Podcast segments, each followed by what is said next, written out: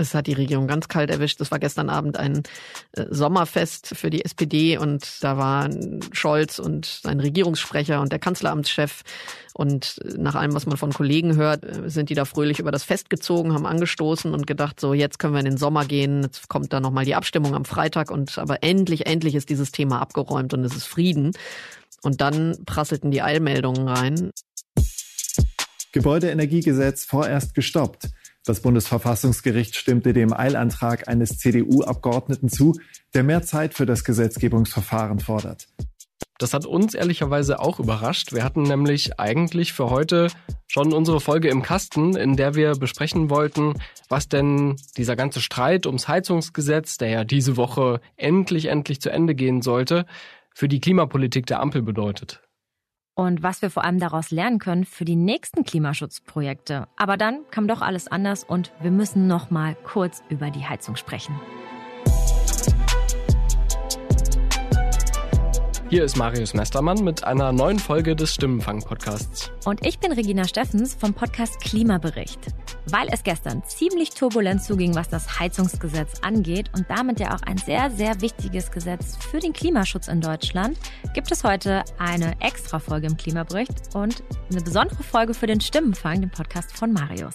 Kann man so sagen. Und hier sitzt nicht nur Regina Steffens, sondern uns gegenüber auch noch Melanie Ammann, Mitglied der Chefredaktion des Spiegel. Hallo Melanie.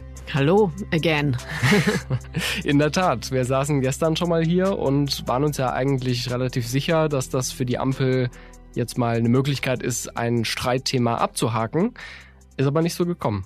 Genau, das Bundesverfassungsgericht hat äh, der Ampel einen Strich durch die Rechnung gemacht. Und also ich muss sagen, mich hat das sehr überrascht, die Entscheidung, weil Karlsruhe sich ja schon öfter befasst hat, auch mit den Rechten von Abgeordneten und wie viel man in wie langer Zeit mitreden können muss als einzelner äh, Parlamentarier. Und also zum Beispiel bei der Euro-Krise war es ja auch so, dass Entscheidungen unter enormem Zeitdruck fielen. Und mein Eindruck war, dass bisher Karlsruhe immer eher sowohl der Regierung als auch so dem generell parlamentarischen Verfahren immer einen gewissen Vorrang oder einen sehr weiten Spielraum eingeräumt hat. Und das ist für mich jetzt, bin zwar Juristin, aber jetzt auch keine Verfassungsrechtsexpertin, aber mir erschien es immer so, dass da bisher eher ein, das Funktionieren des Systems so in den Vordergrund gestellt wurde. Und jetzt wurde eben auf einmal gesagt, das System muss halt ein bisschen warten und äh, der einzelne die, die Rechte des einzelnen Abgeordneten sind uns doch so wichtig, dass wir lieber äh, der Ampel zumuten, mit dieser quälenden Heizungsdebatte weiter in die Sommerpause zu gehen und bevor irgendwie ein Abgeordneter nicht vernünftig teilnehmen kann an diesem Verfahren. Finde ich eigentlich eine gute Entscheidung, dass man sagt, man gibt den Leuten die Möglichkeit, da wirklich mitzumischen und auch Einfluss zu haben und uns zu verstehen, was die Regierung möchte, was man da mitentscheidet. Dieser einzelne Abgeordnete ist der CDU-Politiker Thomas Heilmann aus Berlin. Der saß heute Morgen, am Donnerstagmorgen in der Bundespressekonferenz in Berlin. Interessanterweise hat er extra betont, dass er nicht mit Triumphgeheul und Genugtuung da auftrete. Vielleicht, weil es da einen entsprechenden Verdacht äh, gegen ihn gab. Aber für ihn persönlich ist es natürlich ein Erfolg, der ihm auch ähm, Aufmerksamkeit verschafft. Ähm, und plötzlich ist dieser Heizungsstreit wieder am Hochkochen. Ähm, vielleicht kurz zur Einordnung. Viele kennen Thomas Heilmann wahrscheinlich gar nicht. Ähm, wie kommt der denn jetzt in diese prominente Rolle? Wie du schon gesagt hast, also er ist ein Abgeordneter, der nicht besondere Ämter oder Prominenz hat. Ähm, der ist aus Berlin, also auch ein kleinerer Landesverband der CDU. Und äh, er ist, würde ich sagen, in der, in der Fraktion steht er eigentlich eher am Rand. Also er, er ist sehr wohlhabend. Er war früher Unternehmer, hat eine Werbeagentur gegründet und hat bisher sich eigentlich eher mit Digitalfragen beschäftigt, auch ein Buch dazu geschrieben und ähm, dieses Klimathema jetzt auch erst vor einiger Zeit äh, für sich entdeckt und also ich will ihm jetzt auch überhaupt nicht absprechen, dass er da mit Herzblut als Abgeordneter reingeht, aber als ehemaliger Werber weiß er natürlich auch, wie die Aufmerksamkeitsökonomie funktioniert. Und ich weiß noch, dass ich gedacht habe, als ich seine Pressemitteilung bekommen habe, er hat ja informiert darüber sehr umfassend, dass er da diese, diese Klage da einreichen wird in Karlsruhe dass ich gedacht habe, ach, das ist jetzt wieder so ein typischer Heilmann, äh, so ein bisschen so eine PR-Nummer.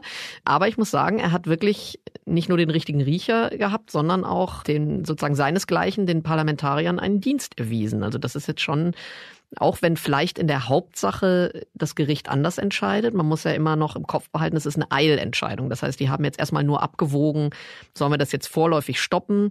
Aber damit ist noch nicht, damit das Ende ist offen, hat äh, das Bundesverfassungsgericht sogar wörtlich so gesagt. Also die Entscheidung ist offen, ob das jetzt, es kann auch sein, dass die sagen, ja, unterm Strich hatte Heilmann äh, genug Möglichkeiten, sich zu beteiligen und eigentlich hätte man das doch durchziehen können. Dieses Ende wäre noch möglich, aber auf jeden Fall für den Moment, ja, hat er da einen großen Sieg errungen. Und da muss man vielleicht schon wissen, dass das Heizungsgesetz, diese Novelle dieses Heizungsgesetzes, das waren jetzt schon 180 Seiten, glaube ich. In den letzten Tagen war ja immer wieder der Tenor, das kann nicht sein, dass wir innerhalb von wenigen Tagen das durchackern müssen. Deshalb ist es ein bisschen nachvollziehbar. Aber trotzdem, was du gerade sagtest mit, ja, früher ist mir das Bundesverfassungsgericht eher so aufgefallen, dass es bei akuten Entscheidungen sowas hat durchgehen lassen. Sagt vielleicht auch ein bisschen was darüber aus, wie ernst wir die Klimakrise nehmen oder die Wärmewende als ein Projekt, das jetzt schnell durchgehen muss. Offenbar nehmen wir es nicht ganz so ernst und lassen uns noch ein bisschen Zeit aus Bundesverfassungssicht.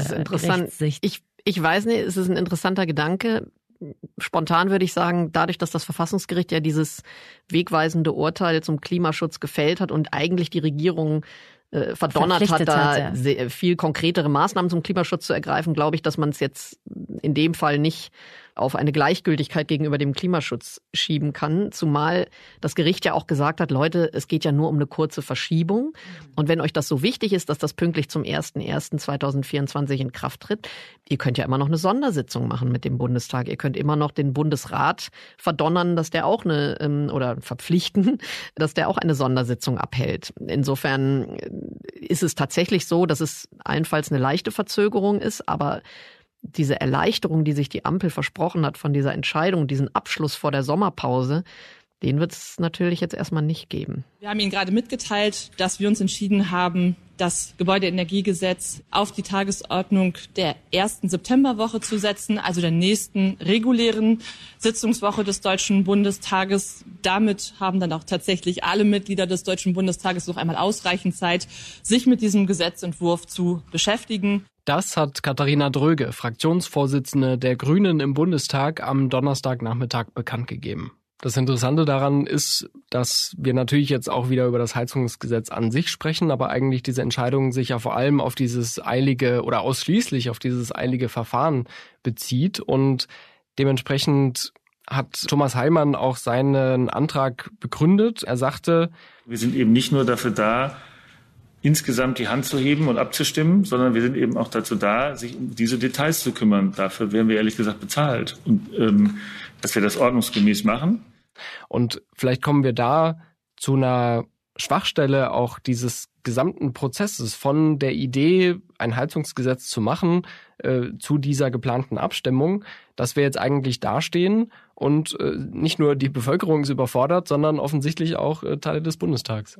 Ich glaube, und das ist wirklich ein Knackpunkt, der auch dieses Gesetz und diese Entscheidung unterscheidet von den früheren Euro-Rettungs- Aktionen, weil bei der Euro-Rettung war es ja so, dass man schon die Finanzmärkte irgendwie im Kopf behalten musste, die äh, teilweise in rasender Geschwindigkeit die äh, Staatsanleihen abgewertet hätten oder dass, dass wirklich Griechenland da äh, in den Bankrott gerutscht wäre oder also diese ganzen Maßnahmen hatten einen, einen Zeitdruck, der nicht aus dem politischen Raum selber kam. Der hatte nichts damit zu tun, dass sich die Koalition vielleicht nicht einig war oder also äh, Politiker untereinander gestritten haben, sondern der wurde von außen ausgeübt. Und hier hat man bei dem Heizungsgesetz die Situation, dass ja dieser Zeitdruck und die Tatsache, dass die Abgeordneten jetzt nur so wenig Zeit haben, sich dieses, äh, dieses neue Heizungsgesetz anzuschauen, wie, wie Regina ja gerade gesagt hat, mit seinem gesamten Umfang, den ständigen Änderungen, das ist etwas, was die Ampel verspielt hat, dadurch, dass sie ständig neue Kompromisse finden musste, dass immer wieder Vertreter der Regierung, Vertreter der Fraktionen irgendwie miteinander gerungen haben. Das heißt, es ist ein letztlich durch politische Taktierereien und die Unfähigkeit, einen Kompromiss zu finden, wurde überhaupt erst diese rasende Geschwindigkeit, mit der das jetzt noch in den letzten Tagen durchgepeitscht werden muss, erzwungen. Insofern ist es gut, dass Karlsruhe da auch mal gesagt hat, es gibt Grenzen für diese Art Gesetze zu machen. Mhm, für dieses überhastete, überhastete Handeln. Ich denke da auch ein bisschen an die einzelnen Ampel. Mitgliederparteien, die sich ja selbst immer wieder aufgehalten haben, vor allem Frank Schäffler, ein FDP-Bundestagsabgeordneter, der jetzt auch nicht die prominente Rolle hatte, aber an diesem Heizungsthema plötzlich wie so der Kaspar aus der Kiste ist fies gesagt, aber ein bisschen schon wieder kam und sich als den Heizungsrebellen etabliert hat. Du hättest ja auch Kastenteufel sagen können. Du warst ja noch nett mit Kaspar. aber wirklich die Debatte so angefeuert hat und so gegen seine eigentlichen ja Koalitionspartner gefeuert hat, immer wieder die Grünen. Und er hat dann auch äh, gestern Abend direkt getwittert, es war falsch, den Grünen hier auf den Leim zu gehen. Also das Bundesverfassungsgericht hat richtig entschieden. Und wenn auch wirklich einzelne Abgeordnete so schon die Ampel durcheinander bringen und es immer wieder wackeln lässt, fragt man sich natürlich schon, wo geht es jetzt bei den nächsten Klimathemen hin, wenn wir uns immer noch wieder mit der Erneuerung des Gebäudeenergiegesetzes aufhalten? Ja, jede Koalition hat ihre Störenfriede sozusagen. Das gab es schon zu Merkels Zeiten. Da war ja Schäffler auch schon der Euro-Rebell und das muss ein System aushalten, dass es solche Leute gibt, die teilweise auch mit drastischen Sprüchen so von der Seitenlinie Prozesse torpedieren. Aber der Ampel ist es eben nicht gelungen, sich davon frei zu machen und zu sagen, wir lassen den Scheffler da ruhig äh, am Rand rumtoben, äh, aber wir finden jetzt unsere Einigung und die geht dann mit ein paar Gegenstimmen durch. Und das ist, glaube ich, der Unterschied zu einem früheren Verhältnis. Es gab auch früher, äh, zu, zu einer früheren Koalition, es gab auch unter, zu Merkels Zeiten Abweichler natürlich in ihrer Fraktion. Man denke an äh, Klaus-Peter Wilsch, diesen hessischen Bundestagsabgeordneten, der äh, sich ganz klar gegen die Euro-Rettung gestellt hat. Später auch in der Flüchtlingspolitik gab es Abweichler und und trotzdem hat man den Eindruck, hier ist sozusagen dieses Abweichlertum oder diese Verhärtung der Fronten hat die Welt der Hinterbänkler verlassen und ist in die Welt der Entscheidungsträger nach oben gerutscht. Jetzt ist es ja so, dass man von außen den Eindruck hat, dass Christian Lindner und Robert Habeck sich tatsächlich selber als Personen gegenseitig behindern und attackieren.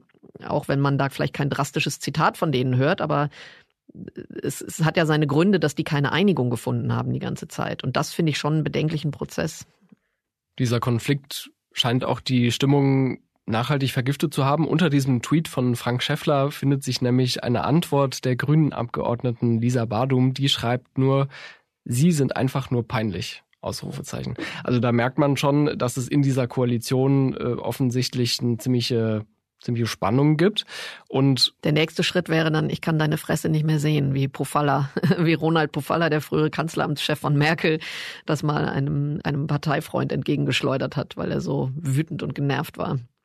Ein CDU-Politiker. Äh, die CDU ist jetzt in der Opposition und nutzt diese Lage der Ampel ja ziemlich genüsslich aus. Also da vielleicht auch nochmal zu gucken, wem wird jetzt äh, für diesen Prozess und nochmal, um das in Erinnerung zu rufen, wir reden ja hier wirklich über ein, ein schwerwiegendes Gesetz in der deutschen Klimapolitik, also eine, eine Riesenangelegenheit, die viele Millionen Menschen betrifft. Da hat zum Beispiel der Unionsfraktionschef Friedrich Merz jetzt äh, die Keule rausgeholt und hat gesagt, das ist eine schwere Niederlage für die Bundesregierung von Olaf Scholz. Also nicht nur die Fraktionen, sondern er nimmt da auch den Kanzler in die Pflicht und spricht da von einem unsäglichen Umgang mit dem äh, Parlament.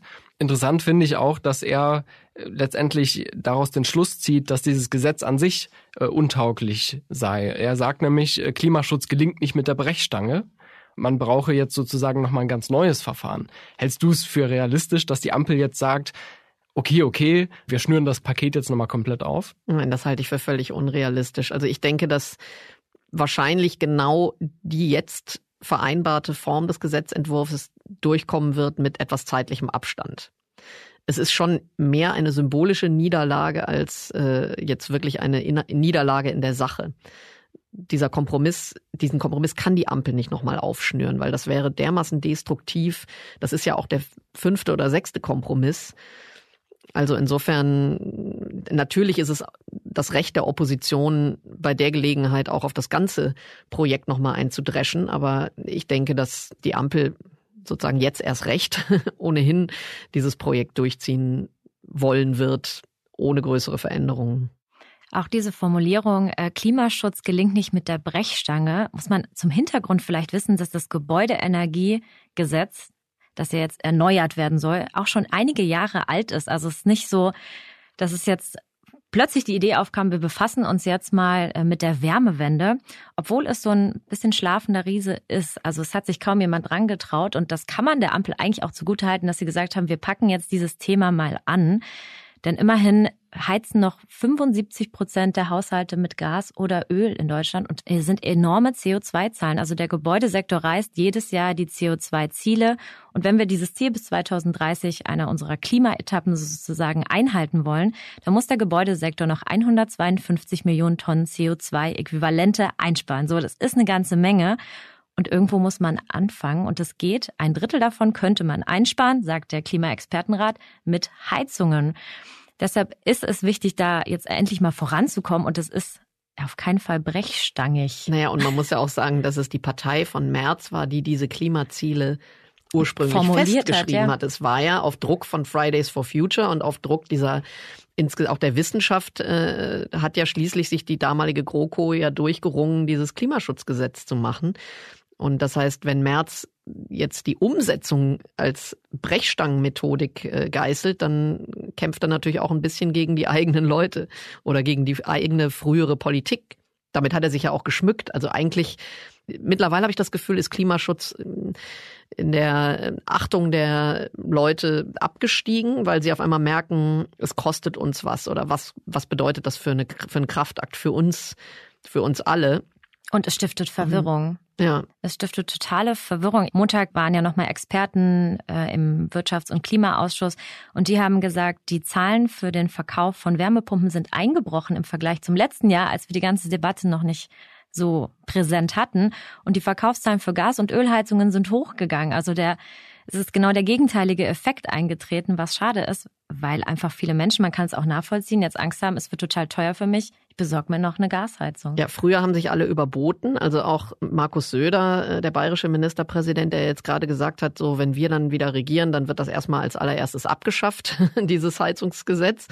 Dem konnte es ja nicht schnell genug werden, Bayern klimaneutral zu machen. Er hat es dann im Wahlkampf äh, dann verkündet, das wird jetzt noch früher als der Bund, wollen wir klimaneutral werden. Aber du wirst halt nur klimaneutral, wenn du solche Maßnahmen ergreifst, wie jetzt mit dem äh, Gebäudeenergiegesetz. Und es hat schon was Heuchlerisches und mhm. Doppelzüngiges irgendwie zu sagen, das ist uns jetzt alles viel zu viel, aber vorher wollte man der oberste Klimaschützer sein. Also es ist schon, ja, man, die schwimmen da schon sehr mit dem Strom.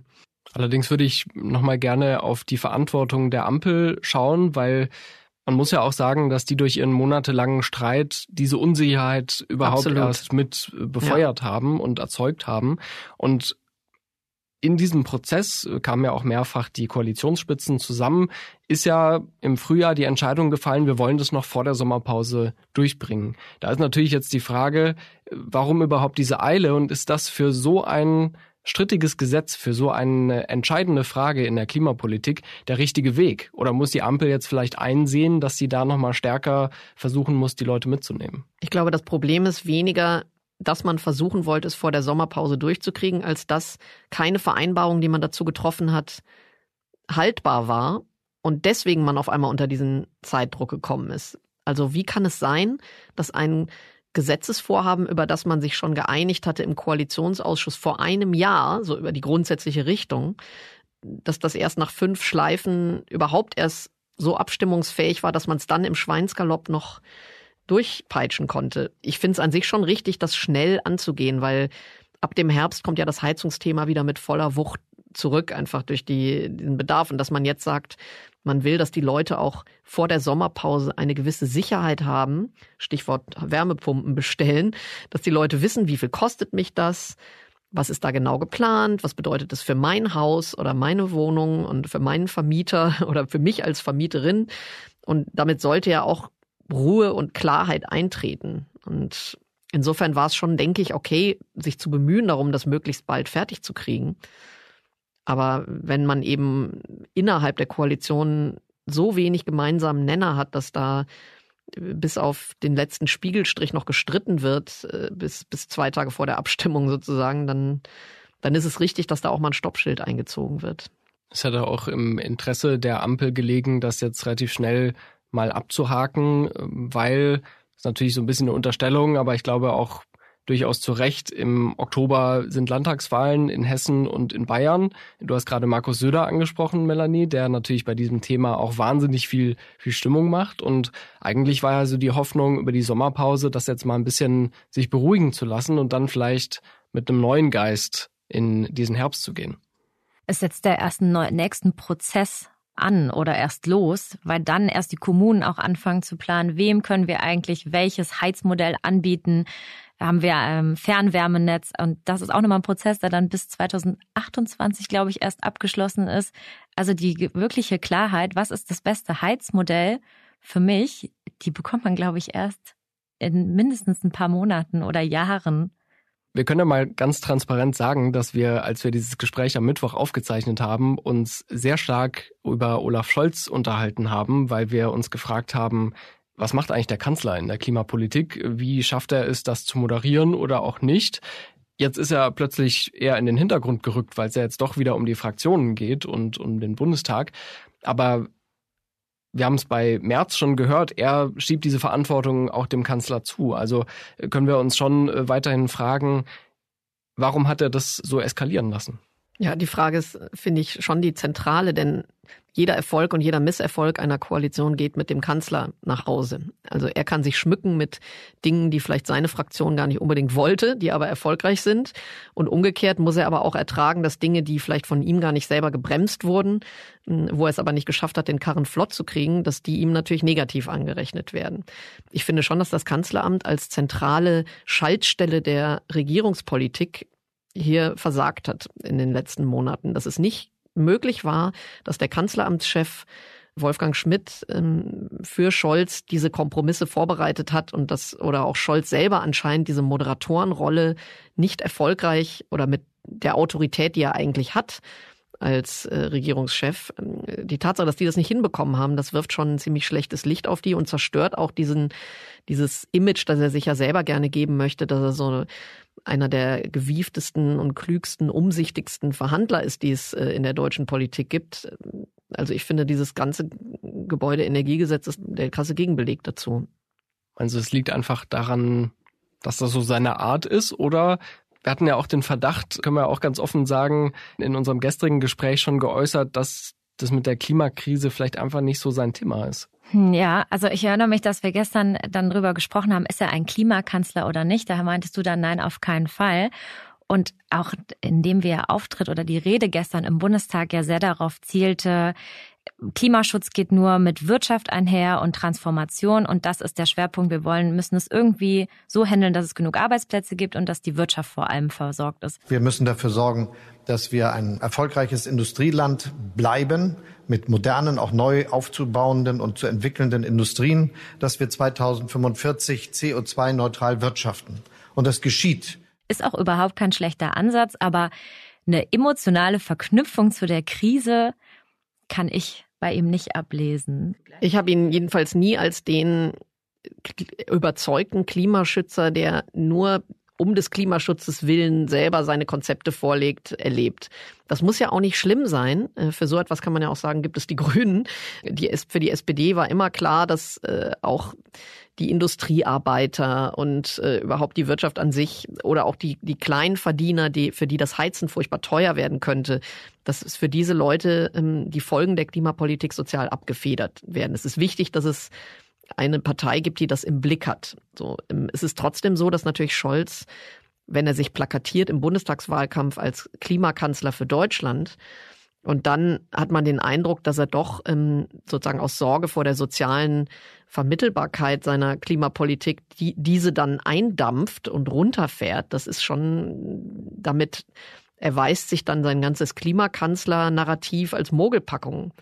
Denn letztlich ist er angetreten zu sagen, ich will das Klima schützen. So und er ist nicht auf den Plakaten stand ja nicht Klimakanzler mit so einem Sternchen dran, äh, wenn es für die Wirtschaft verkraftbar ist oder wenn es für die kleinen Leute verkraftbar ist. Äh, und und diese Fußnote, die wird jetzt auf einmal zum tragenden, sozusagen zum entscheidenden Faktor. Da muss man sich fragen, hat er da nicht auch ein bisschen seine Haltung überverkauft? Hm, wenn er ein Sternchen aufs Plakat gemacht hätte, hätte er vielleicht noch mehr Leute irritiert. Ja, klar, das wäre dann nicht. Äh, also nochmal, also also in der Zeit, in der der Klimaschutz so in war oder jeder Politiker, also in der sich die Politiker überboten haben, so die besten Klimaschützer noch früher alles klimaneutral machen zu wollen, noch früher aus der Kohle aussteigen wollen. In der Phase haben, hat ja jeder da sein tolles Konzept gehabt und war eben Scholz auch der Klimakanzler. Und jetzt ist es eine Phase, wo auf einmal die Leute merken, es kostet mich was, es ist schmerzhaft, es ist anstrengend, es nervt und ich fühle mich persönlich unter Druck gesetzt dadurch, es wird teuer für mich. in der Phase ducken sich eben dann doch sehr viele Politiker bis hin zum Kanzler äh, dann doch weg und sagen, lieber sind wir vorsichtig, lieber schauen wir, was zumutbar ist. Also das ist für den Klimaschutz auf jeden Fall generell keine sehr gute Nachricht. Nee, gar nicht. Und äh, ich möchte da gerne sagen, nichts zu tun für den Klimaschutz wird nur noch teurer. Wenn wir an Fluten denken, wenn wir an Hitzeanpassung denken, Landwirtschaft, äh, die Kosten werden nur noch mehr, wenn wir nichts tun. Das als äh, kleiner Reminder hier. Von der Klimapodcast-Expertin. ja, gut, dass Achtung, du uns noch mal dran erinnerst. nee, aber auch das ähm, Gebäudeenergiegesetz ist jetzt eben auf dem Stand, dass es so viele Ausnahmen hat. Ausnahmen, Technologieoffenheit, dass es für den Klimaschutz am Ende gar nicht mehr so viel bringt, weil es den Prozess so sehr verlangsamt, dass es wirklich eine Wärmewende gibt. Vor allem, wenn man im Hinterkopf behält, dass eine neue Gasheizung auch noch sehr, sehr lange hält und sehr lange genutzt wird. Das sagt zum Beispiel auch Veronika Grimm, prominente Wirtschaftswissenschaftlerin, die ja auch die Bundesregierung in verschiedenen Funktionen berät. Äh, die hat vor ein paar Tagen im Deutschlandfunk gesagt, man wollte dann einen sehr ambitionierten Wurf machen. Das ist es nicht geworden. Es wird wahrscheinlich so sein, dass man mit dem Gesetz die Klimaschutzziele nicht erreichen wird im Wärmesektor und es ist gleichzeitig sehr kompliziert geworden. Und dann stellt sich natürlich auch die Frage insgesamt, die Klimaziele sind ja breit gefächert, da sprechen wir über die über den Wärmebereich, da sprechen wir über Verkehr. die Energie, den Verkehr natürlich, genau. Und dann ist die Frage, wenn die Ampel es in dem einen Bereich nicht schafft, äh, Verkehr ist auch ein Sorgenkind, können wir dann überhaupt damit rechnen, dass sie ernsthaft diese Klimaziele verfolgt? Also Scholz sagt das ja. Scholz verspricht ja auch den Ausbau der erneuerbaren Energien. Jetzt hat die Ampel gerade beschlossen, dass der CO2-Preis steigen soll und doch stärker steigen soll als jetzt zuletzt geplant. Und ich möchte denen auch gar nicht absprechen, dass die das Ziel haben, diese diese Ziele zu erreichen. Ähm, also sie beteuern es ja immer wieder. Nur ergreifen sie halt in ihrer Politik nur Schritte, die eher in die andere Richtung führen oder immer wieder Schritte, die in die andere Richtung führen. Der erste Entwurf der Erneuerung vom Gebäudeenergiegesetz, der war ja noch sehr ambitioniert und auch da hat der Klimaexpertenrat schon gesagt, damit wird es schon eng das schaffen wir es vielleicht gerade so, die Klimaziele einzuhalten. Und wenn wir schauen, wo wir jetzt stehen, sieht sehr, sehr schwierig aus. Und auch was den CO2-Preis angeht, dass der steigen soll, ich glaube, nächstes Jahr von 30 auf 45 Euro pro Tonne CO2, hat die Ampel jetzt gesagt. Aber Christian Lindner hat es direkt dementiert und gesagt, nee, nee, das wissen wir noch nicht. Also es ist schon wieder, es geht schon wieder von vorn los. Man darf aber auch, glaube ich, echt die Augen nicht davor verschließen, wie viele Menschen es gibt in Deutschland, die sagen, das ist maßlos übertrieben, der Klimaschutz. Und äh, warum sollen wir uns hier einschränken, unsere Industrie kaputt machen, irgendwie die, die, die kleinen Leute äh, sozusagen um ihre Heizung, um ihr bisschen Wohlstand mit dem eigenen Eigenheim bringen, weil die sich für teures Geld dieses komplett neue Heizsystem einbauen müssen, wenn doch die Chinesen gleichzeitig sozusagen jeden Tag gefühlt ein neues Kohlekraftwerk und einen neuen Flughafen in Betrieb nehmen und was können wir da schon ausrichten? Wir sind hier die Oberstreber, die sich aber damit alles kaputt machen und andere Länder rauchen und äh, koksen und verpesten fröhlich weiter. Das ist, ich, ich glaube, das ist einfach eine Haltung, die, also auch wenn ich sie jetzt persönlich nicht überzeugend finde, die man, glaube ich, in der Politik wahrnehmen muss und irgendwie adressieren muss. Ich bin mir zwar nicht sicher, ob jetzt der Schritt, einfach den Leuten möglichst wenig zuzumuten, da der richtige ist. Aber ist, die Haltung der Grünen zum Beispiel hat natürlich auch etwas sehr Elitäres.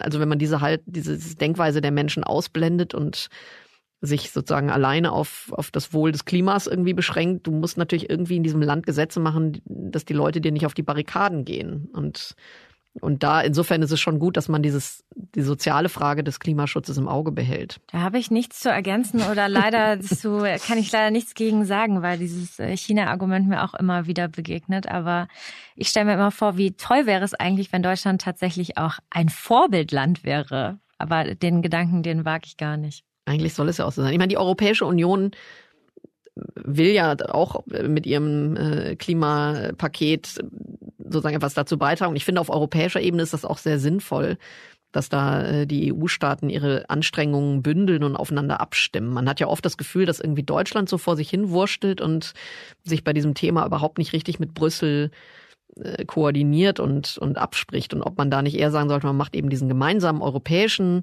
Ansatz und äh, zugleich gibt es in Deutschland vielleicht Wege, die, die leicht davon abweichen. Aber im Moment ist es so eine Parallelwelt, Berlin und Brüssel. wir merken auf jeden Fall, wie konfliktbeladen dieses Thema geworden ist, seit es um den Geldbeutel geht, seit es hier wirklich um Fragen der wirtschaftlichen Zukunft geht und der Industriepolitik. Also ich kann schon nachvollziehen, dass Scholz da dieses Narrativ sehr stark äh, zu setzen versucht. Eure Arbeitsplätze in Zukunft leben dann von einer grünen Industrie, von Wasserstoffnetzwerken und dergleichen. Und dass er letztendlich versuchen muss, diese Balance zwischen Klimaschutz und sozialem Frieden irgendwie zu halten. Mhm, absolut.